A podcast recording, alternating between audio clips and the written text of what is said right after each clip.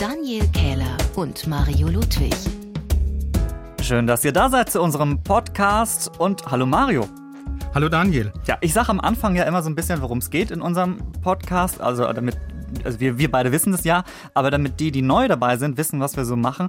Und ähm, ich glaube, man kann unseren Podcast ganz gut so erklären. Es gab früher mal so einen Film. Ich glaube, die fantastische Welt der Tiere oder die lustige Welt der Tiere in den 70ern oder so muss da rauskommen. Die lustige Welt der Tiere. Genau. 1973 rausgekommen. Oh, du kennst dich gut aus. Ich habe den ja. immer mehr, mehrfach vor, der, vor den Ferien sehen dürfen in der, in der Schule immer so. Wie oft hast du den schon gesehen? Ich glaube zehnmal. Ja, man kann ihn auch sehr oft gucken. Aber äh, ich finde, dieser Film, wir sind eigentlich der passende Podcast für alle, die diesen Film geliebt haben, aber die einfach noch mehr Fakten auch so ein bisschen wollen. Äh, also dann seid ihr genau richtig bei Wie die Tiere, wenn euch das gefällt.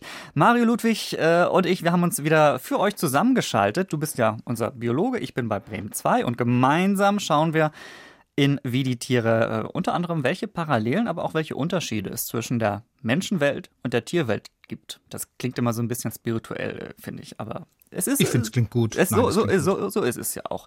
So, und wie die Tiere wirtschaften, heißt diese Folge, in der wir darüber sprechen wollen, wie Tiere zum Beispiel Landwirtschaft betreiben, ähm, wie sie Nahrung anbauen, welche Tricks sie haben, wie sie sogar ihr eigenes Vieh züchten. Aber ich glaube, die meisten Tiere, über die wir heute sprechen, die sind so ein bisschen weniger flauschig, sondern eher so klein, so ein bisschen, manchmal auch ein bisschen eklig, Insekten. Das heißt, das ist schon so ein Thema für, für Tiere, äh, für kleine Tiere und Insekten, so, ne? Ja, also eklig auf gar keinen Fall. Klein hast du natürlich vollkommen recht. In der Mehrzahl Insekten, kommen aber auch ein paar Krabben bei uns heute vor. Und natürlich äh, wirtschaften auch die, die großen Tiere so ein bisschen, wenn man das im weitesten Sinne, äh, das, im weitesten Sinne des Wortes fasst. Also wir haben natürlich Maulwürfe, wir haben Hamster, wir haben Eichelheer. Äh, die legen natürlich Vorräte für den Winter an. Das ist ja, ja auch sowas wie Wirtschaften. Ja. Aber die spannenden Geschichten, wenn es wirklich um was geht, wenn die wirklich sophisticated sind, das finden wir bei den Insekten.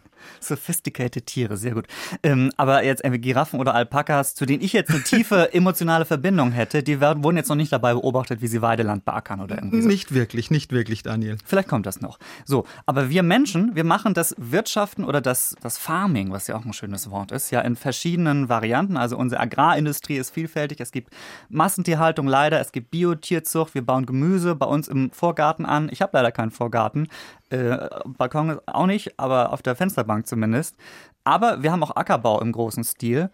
Davon, dass wir Menschen so Jäger und Sammler sind, da haben wir uns ja in großen Teilen eigentlich von verabschiedet, was jetzt so, ja, so Agrarindustrie betrifft. Und diesen Wechsel von Jägern und Sammlern hin zu einem Agrarvolk, das aktiv Dinge anbaut, das gibt es auch in der Tierwelt.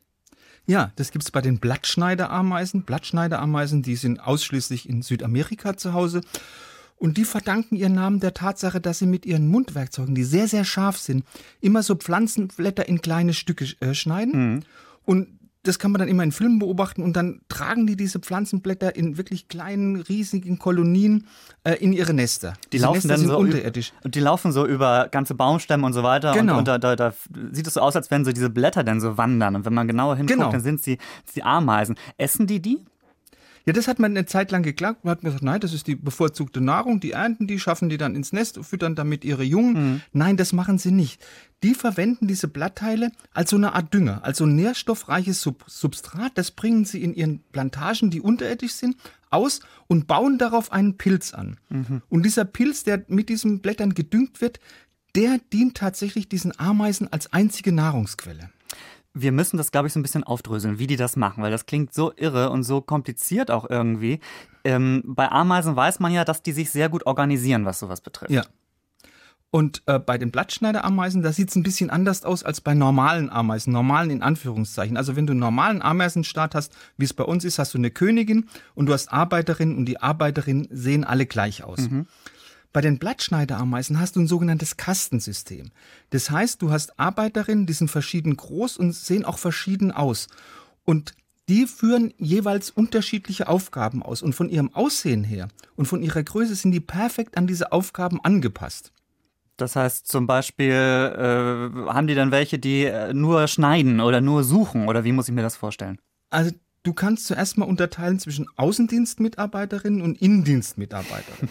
also bei den Außendienstmitarbeiterinnen, da kommen zunächst mal die Scouts oder Kundschafterameisen. Die gehen auf Dienstreise. Zuge. Die gehen auf Dienstreise, die werden also ausgeschickt vom Bau. Guckt doch mal bitte, wo gibt's denn hier schöne blattreiche Bäume, blattreiche ähm, mhm. Sträucher.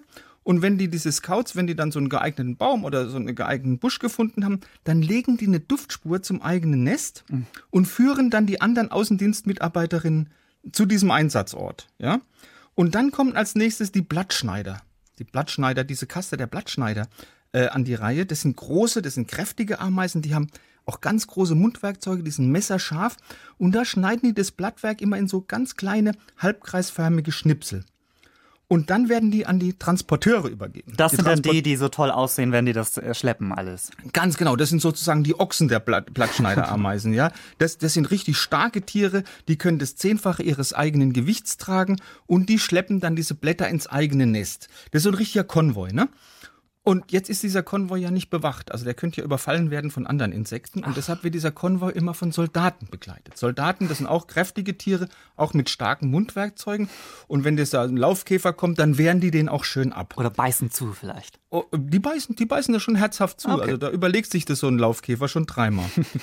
Und jetzt sind die aber, diese Konvois nicht von oben geschützt. Weil von oben werden die Ameisen öfters mal von Buckelfliegen angegriffen. Buckelfliegen, das sind so richtig miese Fliegen, mhm. die wollen gern ihre Eier in den Hinterleib von den Ameisen stechen.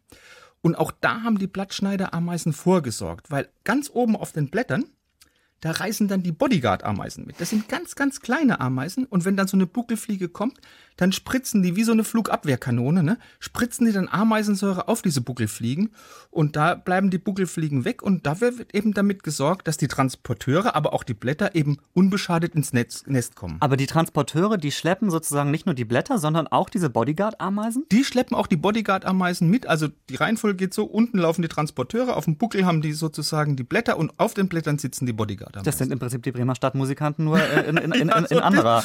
In Uns fehlt Fassung. einer. Ja. ja, genau. So, aber dann kommt das ja hoffentlich irgendwann alles gut geschützt am Nest an. Wie machen die dann weiter? Weil das soll ja noch irgendwie verarbeitet werden dann. Dann kommen die Innendienstarbeiterinnen zum Zuge. Und das sind jetzt Arbeiterinnen, die haben den Job, diese Blätter, die dort ankommen, immer weiter zu zerkleinern. Da fangen die größeren Innendienstarbeiterinnen damit an, die zerschneiden es in kleine Stücke, dann kommen die nächst kleineren äh, Arbeiterinnen, die machen es in noch kleinere Stücke mhm. und so weiter.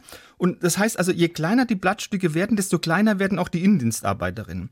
Und wenn dann die allerkleinsten Innendienstmitarbeiterinnen äh, zum Zuge kommen, die machen dann aus diesen winzigen Blattschnipfelchen, die vermischen die mit ihrem Speichel, der hat so Verdauungsenzyme, mhm. und dann zerkauen die diese vorverdaute Masse zu einem homogenen Brei und den bringen die jetzt in die unterirdischen Pilzgärten und legen den dann schön aus und dann kommen die Gärtnerinnen.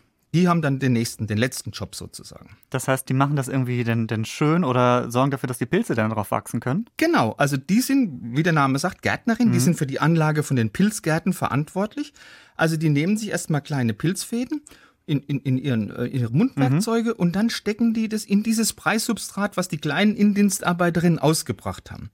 Und da bildet sich dann mit der Zeit so ein ganz, ich würde sagen, schimmelartiges Geflecht von Pilzfäden. Das wird ganz dicht, das ist dann später mal die Nahrung. Und die Gärtnerinnen, die knapsen immer mit ihren Mundwerkzeugen, die sehr scharf sind, die Enden von den Pilzfäden ab. Und das verhindert, dass es zur Ausbildung von Fruchtkörpern kommt. Und dann bilden diese kleinen Fadenenden, da werden dann auf einmal so kleine knollenartige Verdickungen entstehen. Mhm. Und das sind die sogenannten Ambrosia-Körperchen. Körperchen. Die sind sehr reich an Eiweiß, werden dann von den Gärtnerinnen abgeerntet und das ist dann das allgemeine Futter, was an die Larven und was an die anderen Ameisen verfüttert wird. Das heißt, das wollen die haben und dafür haben sie diese Wahnsinnsarbeitskette eigentlich und sich da so, ja. so ausführlich zu organisiert. Das muss ich sagen, kommt tatsächlich ja unserer Landwirtschaft schon erschreckend nahe, eigentlich, so was die Arbeitsteilung betrifft. Und ja, nur dass wir keine Kasten haben oder höchstens in Indien, aber also die sind wirklich sehr gut an ihre Jobs angepasst. Genau, wobei natürlich bei uns ist es auch so, dass es Arbeitsteilung gibt und so weiter. Äh, und wir kommen auf die Welt der Ameisen auch später nochmal zurück. Ähm, ja. Weil äh, Ameisen in, in diesem Bereich tatsächlich äh, mehrere interessante Aspekte haben. Und das muss ich euch noch ganz kurz sagen. Schaut gerne auf unsere Instagram-Seite, wie die Tiere heißen wir da. Da werde ich euch in den nächsten Tagen auch noch mal ein paar schicke Infos und natürlich auch ein paar schöne Bilder posten zu den Blattschneiderameisen und zu allen skurrilen Tieren, über die wir hier sprechen. Ähm, und manchmal entscheiden wir uns für die Tiere, über die wir hier sprechen, Also Mario, ich weiß, du machst es auch schon alleine wegen ihres Namens. Also letztens hatten wir den Schweinsfuß und Nasenbeutler. Ich hatte auch das anamitische Pustelschwein kurz erwähnt. Und, Wunderbar. Und, und, ja, und heute haben wir noch einen, einen Käfer zum Thema Wirtschaften, der auch einen tollen Namen hat. Ja, das ist der Flying Saucer Beetle. Also einen deutschen Namen hat er schon mal gar nicht. Der hat einen wissenschaftlichen Namen Lepidorchora discoidalis. Mhm. Ähm, wie gesagt, keinen deutschen Namen, kommt in Namibia vor. Und ähm, Flying Saucer Beetle heißt er deshalb, also fliegender Untertassenkäfer, weil sein Panzer ist so kreisrund und flach und er hat nur kurze Beine, dass er so ein bisschen wie eine fliegende Untertasse aussieht. Mhm. Und der kann jetzt was ganz Tolles. Du musst dir ja vorstellen, in, in der Namib-Wüste in Namibia, da ist ja Wasser unglaublich selten, ist ein sehr kostbares Gut. In der Namib regnet es vielleicht einmal im Jahr und das war's dann auch schon. Mhm. Also wie kommen die Tiere da an Wasser ran? Und dieser fliegende Untertassenkäfer, der hat sich da wirklich was ganz Raffiniertes ausgedacht. Der bearbeitet ganz gezielt den Wüstenboden, um dann Nebel zu ernten und daraus Wasser zu machen sozusagen. Ein Nebelernter.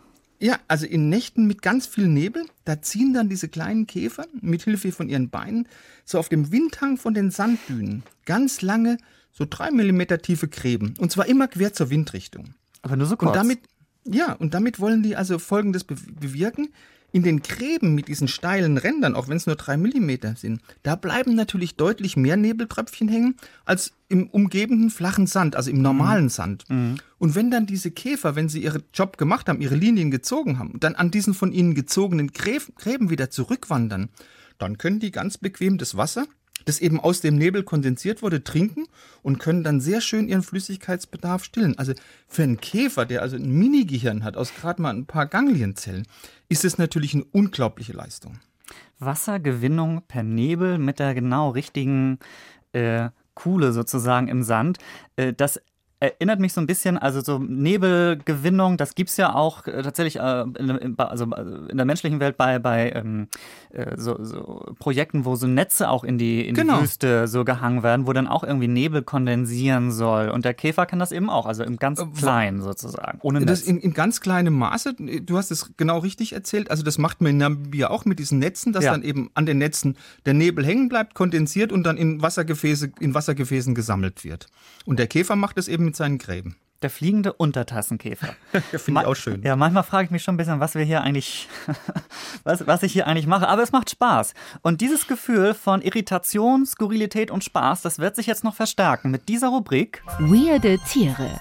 Ja, pro Podcast-Folge machen wir immer einen Ausflug kurz weg von unserem Hauptthema rein in die noch viel skurrileren Ecken der Tierwelt. Und dieses Mal eben mit der Rubrik Weirde Tiere. Tiere, die besonders komische Fähigkeiten haben oder die optisch besonders absurd sind. Und was ich so daran mag, ist, dass wir uns gegenseitig vorher nicht sagen, welches Tier wir uns gegenseitig vorstellen oder welches Tier wir aussuchen.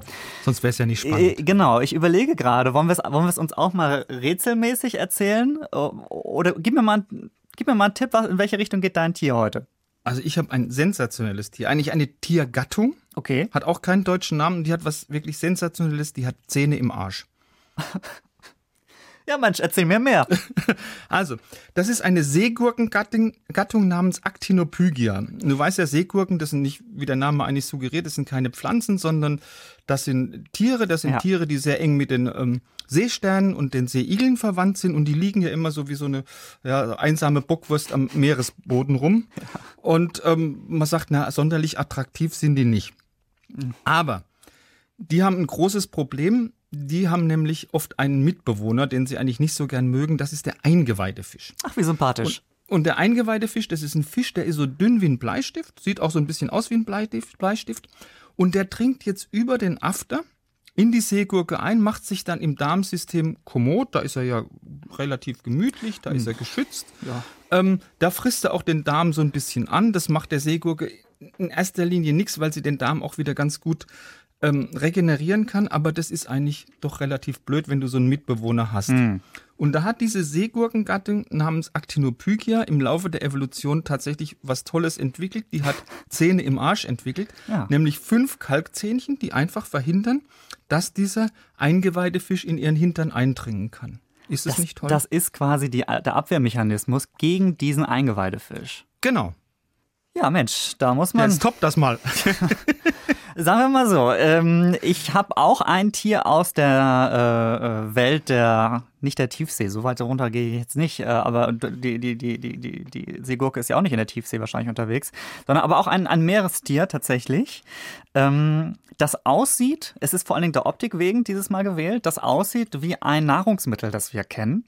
Und zwar im Mittelmeer ist es unterwegs und das ist jetzt so verklausuliert von mir schon erzählt, deswegen kannst du auch gar nicht kommen wahrscheinlich darauf.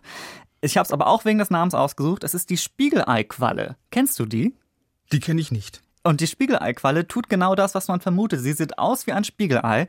Ein Spiegelei, das schwimmt. Die haben einen hellen Schirm und in der Mitte eine gelbe oder bräunliche Erhebung. Und das sieht wirklich aus wie so ein, wie so ein Dotter bei einem Spiegelei. Mhm. Und das schwimmt und flubbelt dann so durchs Wasser. Ähm, gibt aber da auch farblich unterschiedliche Ausführungen. Manchmal sieht das aus wie tatsächlich wie so ein schwimmender Eierbecher, wo auch so ein Ei drin steckt.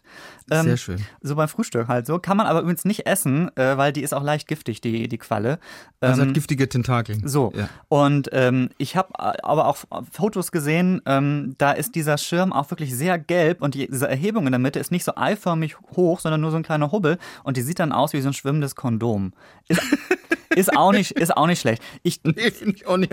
Ich, ähm, ich stelle euch die Bilder mal äh, auf, die, auf unser Instagram-Account, dann könnt ihr euch selbst davon von überzeugen. Es ist ein, ein ganz buntes, tolles, kleines Tier, das da durchs, wobei so klein ist es gar nicht, aber durchs, äh, durchs Mittelmeer quallt und schwimmt. G gefällt mir sehr gut.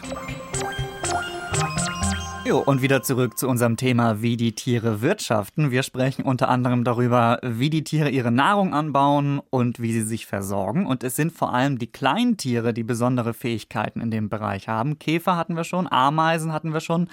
Und jetzt kommen Krabben. Und da haben wir eine Krabbe mit einem Supernamen oder sogar zwei Supernamen, ne?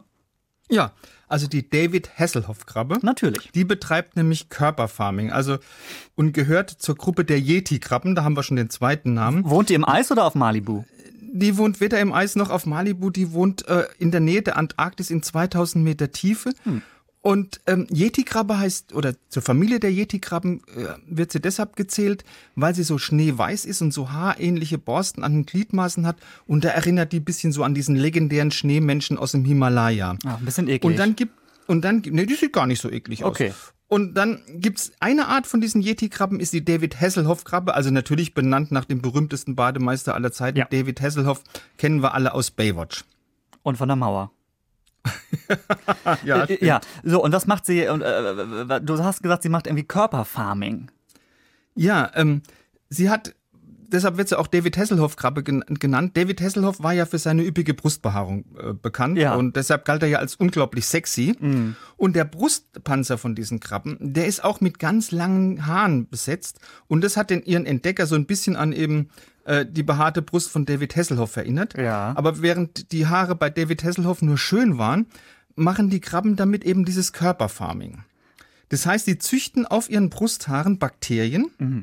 Und diese Bakterien, die werden aus den Unterwasserschloten, die es da gibt und wo ganz viele Mineralien rauskommen, wie zum Beispiel Schwefel, da ernähren sich die Bakterien wieder davon.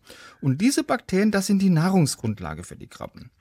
Und wenn der, der, der, wenn die Haare so richtig voll sind mit Bakterien, dann haben diese, diese Krabben so kammartig konstruierte Mundwerkzeuge und kratzen damit die Brusthaare ab und schaufeln das in die Mundhöhle und letztendlich verzehren die dann eben diese Bakterien. Das heißt, die Krabben bauen auf ihrem Körper ihre eigene Nahrung an und ernten sie auch wieder. Das ist eben Körperfarming.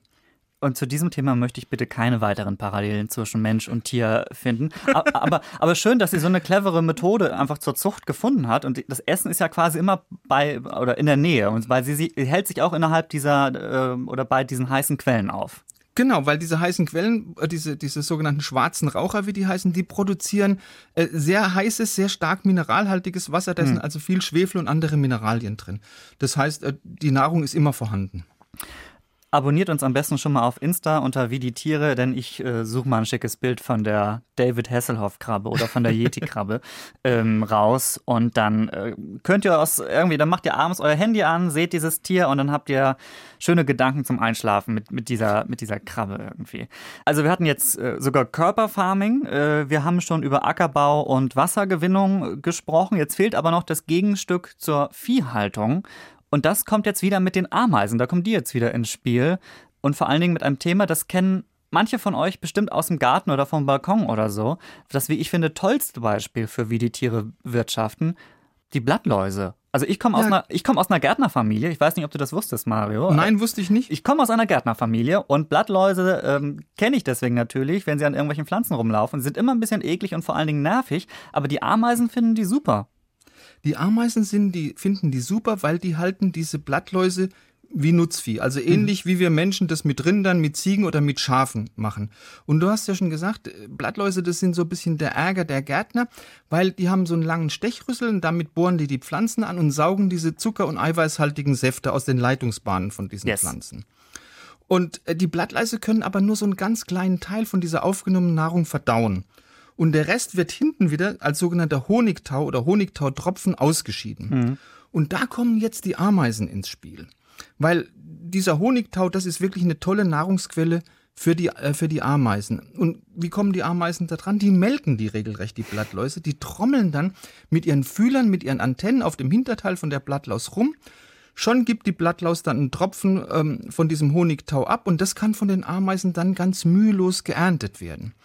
Und das ist so eine Sache auf Gegenseitigkeit. Also äh, die Ameisen machen auch was, die schützen dann die Blattläuse vor ihren Fressfeinden. Also zum Beispiel Marienkäfer. Marienkäfer fressen für ihr Leben gern Blattläuse. Ja. Und so ein Marienkäfer frisst bis zu 50 Blattläuse am Tag. Da braucht man schon Schutz. Ja.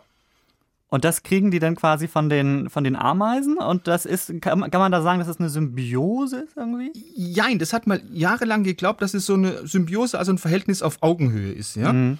Ähm, aber das neuere wissenschaftliche Erkenntnisse sagen, nee, das ist nicht so. Also wenn jetzt zum Beispiel die Blattläuse gern abwandern wollen, ja, sagen, nö, ich gehe mal auf ein anderes Blatt, ich gehe mal von den Ameisen weg, dann greifen die Ameisen da schon ein und zwar mit einer sehr sanften, aber auch sehr wirkungsvollen chemischen Keule. Die sondern so aus Spezialdrüsen an ihren Füßen Chemikalien ab und die hemmen die Laufgeschwindigkeit von den Blattläusen, wenn die die aufnehmen. Also das ist wie so ein Tranquilizer. Ja, ich wollte gerade Die sagen, die, die, die setzen die unter Drogen eigentlich. die setzen die unter Drogen, die laufen also nur noch so ganz mühsam in Zeitlupe hin und her und damit ist natürlich ein Abhauen, ein Abwandern nahezu unmöglich. Und es gibt eine Ameisenart, die ist noch brutaler, das ist die Ameisenart Lasius niger. Da haben Wissenschaftler geguckt, dass die den Blattläusen einfach mal die Flügel abbeißen und schon können die nicht mehr fliehen. Also so geht's auch. So geht's auch. Und deswegen, das machen die alles, um eben an diesen Honigtau äh, zu kommen. Ja, Also- und sie möchten halt nicht, dass ihre Ameisen, ihr- ihr- dass ihre Blattläuse ihnen abhauen. Ja, die wollen ihre Schäfchen, hätte ich jetzt fast gesagt, schön beieinander halten. Also Genau. kann man sagen, tierunfreundliche Zucht gibt's also äh, nicht nur bei uns Menschen quasi, sondern tatsächlich auch in der Ameisenwelt. Ja, Aber es zeigt sich auch wieder, wie geschickt und wie gut organisiert die Ameisen sind. Ähm, wo ich mich tatsächlich da frage, ähm, kommunizieren die Ameisen eigentlich auch irgendwie miteinander? Wie, wie kommunizieren die generell? die kommunizieren dauernd miteinander. Das ist ja ein riesiger Staat und vor allem mit Duftstoffen. Du kennst ja auch vielleicht diese Duftspuren, die Ameisen gerne legen. Genau, wir hatten es ja auch bei den, äh, bei den Blattschneider-Ameisen. Genau. Und als neuestem weiß man, dass sie auch mit bestimmten Lauten miteinander kommunizieren. Aber die Haupt, äh, das Hauptkommunikationsmittel, das sind eben diese Duftstoffe. Sie kommunizieren eventuell auch mit bestimmten Lauten miteinander. Das ist das Stichwort für. Welches Tier klingt hier? Wir mussten jetzt einfach so schnell zu, der, zu dieser tollen Rubrik kommen, weil äh, mit Ameisenlauten, glaube ich, werden wir heute nicht beglückt, aber definitiv mit einem anderen Sound, denn immer am Ende des Podcasts kommt jemand zu uns ins Studio und heute ist das Tobi aus dem Bremen 2 Team. Hallo Tobi. Hi, ihr beiden Tag. Hallo Tobi.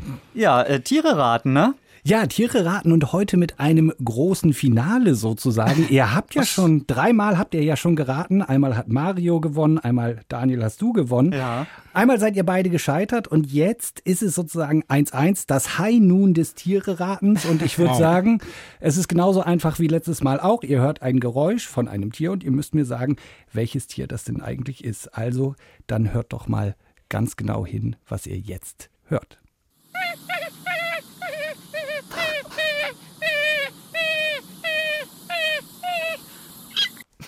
Was war's? Das klingt wahnsinnig flehend und ängstlich. Oh Gott, oh Gott, oh Gott, oh Gott. Daniel, willst du anfangen? Das sagst du immer. ähm, ich, also, was ich sofort assoziiert habe, ich weiß, das ist es nicht, aber was ich sofort assoziiert habe, ist ein kleines weißes Häschen, das irgendwie ängstlich irgendwo sitzt und, äh, und so wimmert. Aber das wird es nicht sein. Das hatten wir doch schon das letzte Mal. Eben, genau. Es war letztes Mal ging es auch in die Richtung. So, aber ich hatte erst gedacht, es ist ein Säugetier. Ich glaube aber, es ist kein Säugetier, oder Tobi? Tobi? Es, es ist ein Säugetier. Es ist ein Säugetier. Das heißt, es ist jetzt kein. ist es ein Säugetier, das in Deutschland vorkommt? Es kommt in Deutschland vor. Es kam lange nicht in Deutschland vor. Ich kann es euch auch noch mal vorspielen. Ja, bitte, dann wird's Ja? einfacher. Okay.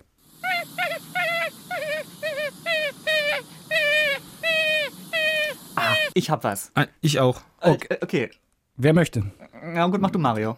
Also da du gesagt hast, kam lange nicht in Deutschland vor, ein Säugetier würde ich auf Wolfsjunges tippen. Ich hatte, sag noch nicht, ob es stimmt oder nicht. Ich hatte nämlich kurz überlegt, irgendwie so ein Luchs oder so. Oder Nein. so eine Wildkatze. Nein, das stimmt beides nicht. Oh.